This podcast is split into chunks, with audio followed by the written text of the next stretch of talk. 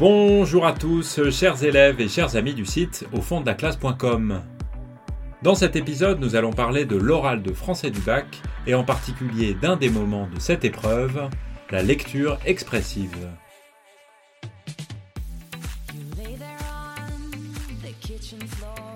Alors, autant le dire tout de suite, la lecture expressive, c'est un moment de l'oral qui est mal perçu par les candidats. D'abord parce qu'il fait un peu peur, et aussi parce que on considère que comme il ne vaut que deux points, eh bien, euh, après tout, c'est pas très important, et puis ça a l'air d'être moins sérieux que l'explication de texte linéaire, que la question de grammaire, et même que l'entretien. Donc on le prépare pas très bien, on sait pas très bien comment le préparer. Donc, euh, il faut tout de suite s'enlever cette représentation de l'esprit, parce que lire un texte, savoir bien le lire, c'est tout de suite montrer à l'examinateur ou à l'examinatrice qu'on l'a bien compris, qu'on est un bon lecteur, un lecteur mûr, mature, intelligent, sensible. Et il est donc indispensable de bien réussir ce moment de l'épreuve.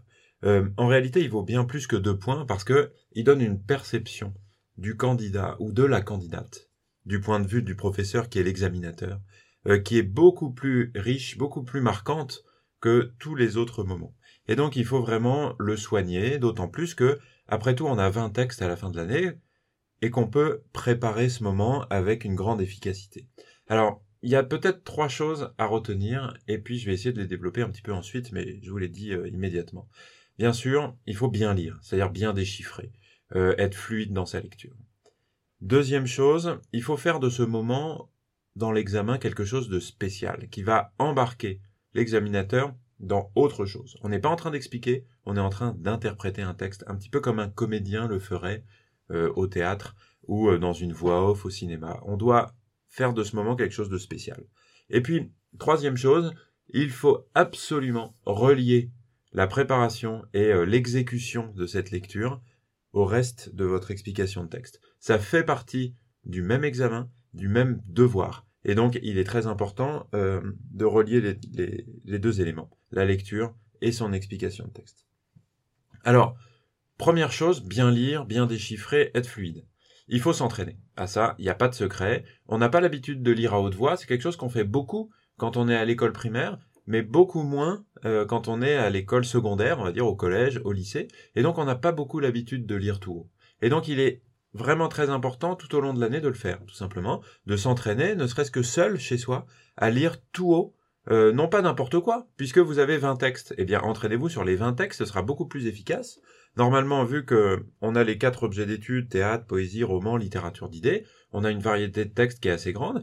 Et puis, de toute façon, ce sont les textes sur lesquels vous allez euh, devoir faire cette lecture expressive à la fin de l'année. Donc, Maîtriser 20 textes, c'est tout à fait humain, c'est pas extraordinaire, on a toute l'année pour le faire. Donc, au fur et à mesure que ces textes sont identifiés par votre professeur en classe, eh bien, entraînez-vous avec ces textes à bien les lire. Ça veut dire euh, s'entraîner à des exercices dont on a perdu un petit peu l'habitude. Faire la liaison quand il y a une liaison à faire. Euh, quand il s'agit de, de textes de théâtre, eh bien, prendre l'habitude de changer un petit peu sa voix quand on passe d'un personnage à un autre euh, de jouer, de mettre le ton, l'intonation. On vous demande pas d'être des acteurs extraordinaires. C'est pas l'exercice, il s'agit de faire une lecture. Il ne s'agit pas de mettre en scène une scène de théâtre. Mais enfin, on peut quand même changer un petit peu sa voix pour montrer qu'on passe d'un personnage à un autre. D'autant plus que quand on lit un texte de théâtre, eh bien, on va pas lire les didascalies, a priori. On va pas lire le nom des personnages quand on change de réplique, parce que ça serait incompréhensible. Et donc, il faut changer un petit peu l'intonation de sa voix pour montrer qu'on change de personnage. Euh, S'il s'agit de poésie, il faut qu'on entende les vers, s'il y en a évidemment. Euh, il y a de la poésie en prose aussi. Mais s'il y a des alexandrins, des décasyllabes, des octosyllabes ou autres, eh bien, il faut s'entraîner pour qu'on entende ces vers. Ça veut dire quelque chose de très simple, c'est respecter les règles des E muets. Je vais pas les répéter ici, vous pouvez les trouver n'importe où. Euh, quelquefois, on lit, on prononce le E muet, on le fait compter dans le compte des syllabes euh, du vers, et quelquefois non. Donc il faut faire attention à ça, s'entraîner à ça sur les textes que vous avez. A priori, il y en a cinq sur la poésie. Euh, c'est pas, ça va pas vous prendre un temps fou que de remarquer quel e muet il faut prononcer et quel e muet on ne doit pas prononcer. Euh, deuxième chose maintenant, faire de ce moment quelque chose de spécial. Euh, au moment où vous allez lire, c'est plus vous qui parlez, c'est le texte qui s'exprime. Et il faut donc respecter une chose très simple dès le début. C'est prendre son temps. et ne pas enchaîner tout de suite son propre discours d'introduction avec la lecture. On peut pas dire, par exemple, euh, tiens, euh, je vais euh, procéder à la lecture du texte. Prologue. Plus tard, l'année d'après, j'allais mourir à mon tour. Voilà, ça c'est encore vous qui parlez. Je prends l'exemple d'un texte qui est au début de Juste la fin du monde de Jean-Luc Lagarce. Euh, on peut pas faire ça. Il faut absolument prendre un temps de pause, de silence avant de commencer la lecture du texte. Pour quelle raison?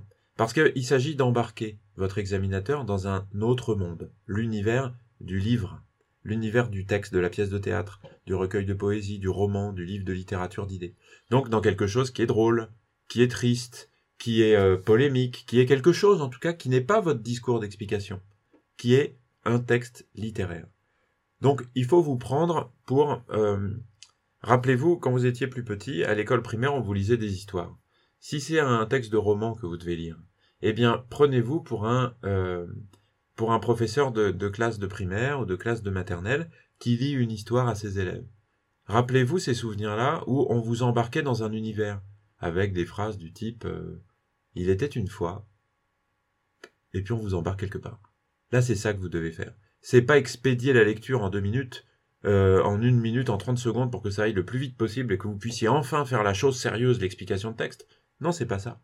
C'est prendre un moment, le rendre spécial pour faire euh, partir votre examinateur et vous-même dans un autre univers, celui du texte. Je vais prendre quelques exemples après, mais le but c'est vraiment de faire oublier qu'on est dans une situation d'examen, qu'on est dans la salle d'un lycée, en train d'écouter un, élève qui vient montrer son travail de l'année. Non, on part dans autre chose, un texte, une histoire, des personnages, une certaine ambiance. Et c'est ça que vous devez, modestement, essayer de reconstituer au moment de votre lecture. Et ça, il y a une chose qui est indispensable, c'est de faire une pause avant de lire. Vous dites euh, une phrase du type euh, Je vais maintenant procéder à la lecture du texte. Et vous attendez une seconde, deux secondes, trois secondes. Et après, on entre dans quelque chose d'autre. Voilà. Euh, écoutez la suite, et je vais essayer de donner quelques exemples. Hein. Je suis pas un expert, mais euh, vous non plus, et on doit essayer de, de s'améliorer pour, pour faire entendre tous ces textes. Et euh, deuxième, euh, troisième chose, pardon.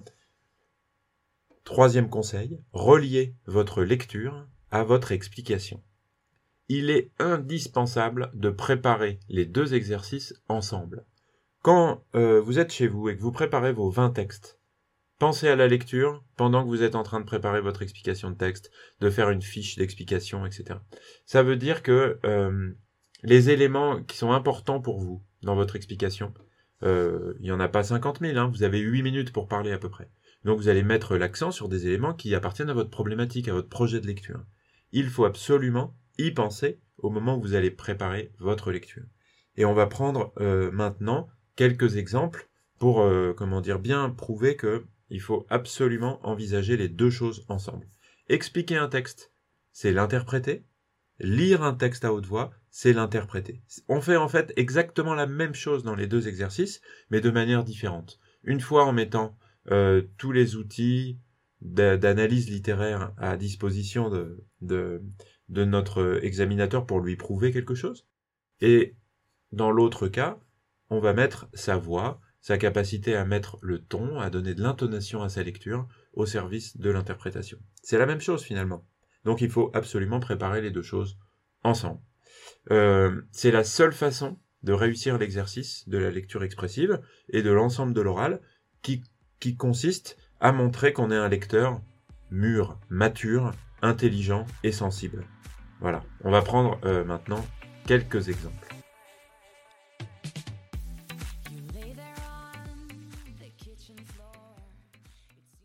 Alors pour vous donner un exemple, je vous propose de lire un poème d'Arthur Rimbaud qui s'appelle Le Mal.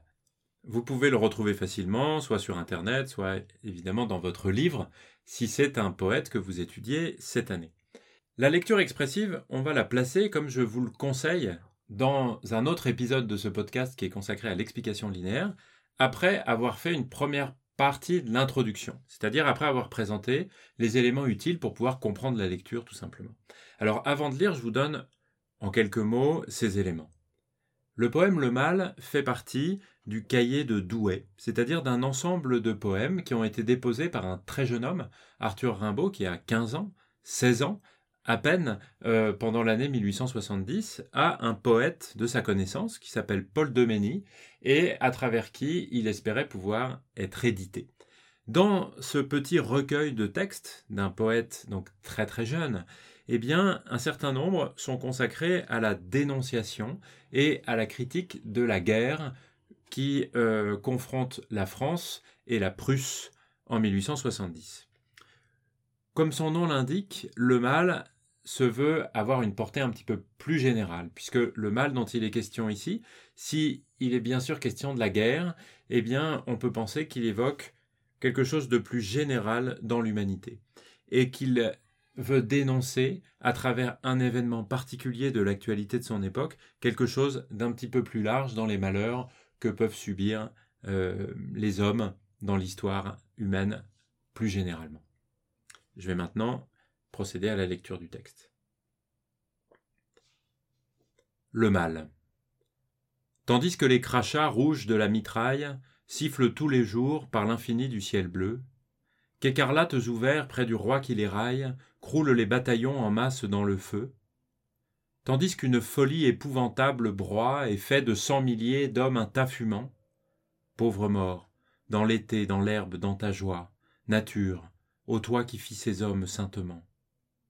Il est un dieu qui rit aux dappes damassées des autels, à l'encens, au grand calice d'or, qui dans le bercement des hosannas s'endort et se réveille, quand des mères ramassées dans l'angoisse et pleurant sous leur vieux bonnet noir, lui donnent un gros sou lié dans leur mouchoir.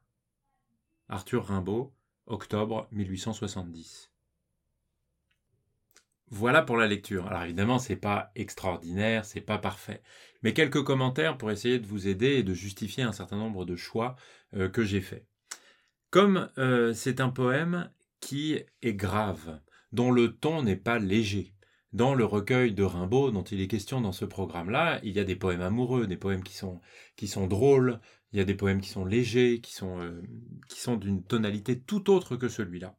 Eh bien, il ne faut pas prendre la lecture à la légère non plus, et adopter un ton qui soit plutôt grave, parce qu'il s'agit, on le comprend vite à la lecture de ce texte, de dénoncer quelque chose, de dénoncer les malheurs humains, et euh, de dénoncer les responsables de ce malheur humain, à savoir ce que l'explication évidemment éclairera beaucoup plus précisément, le roi qui apparaît dans la première partie du texte, c'est-à-dire Napoléon III, si on veut parler de l'actualité, ou bien n'importe quel monarque ou chef d'État euh, qui serait dénoncé par Rimbaud.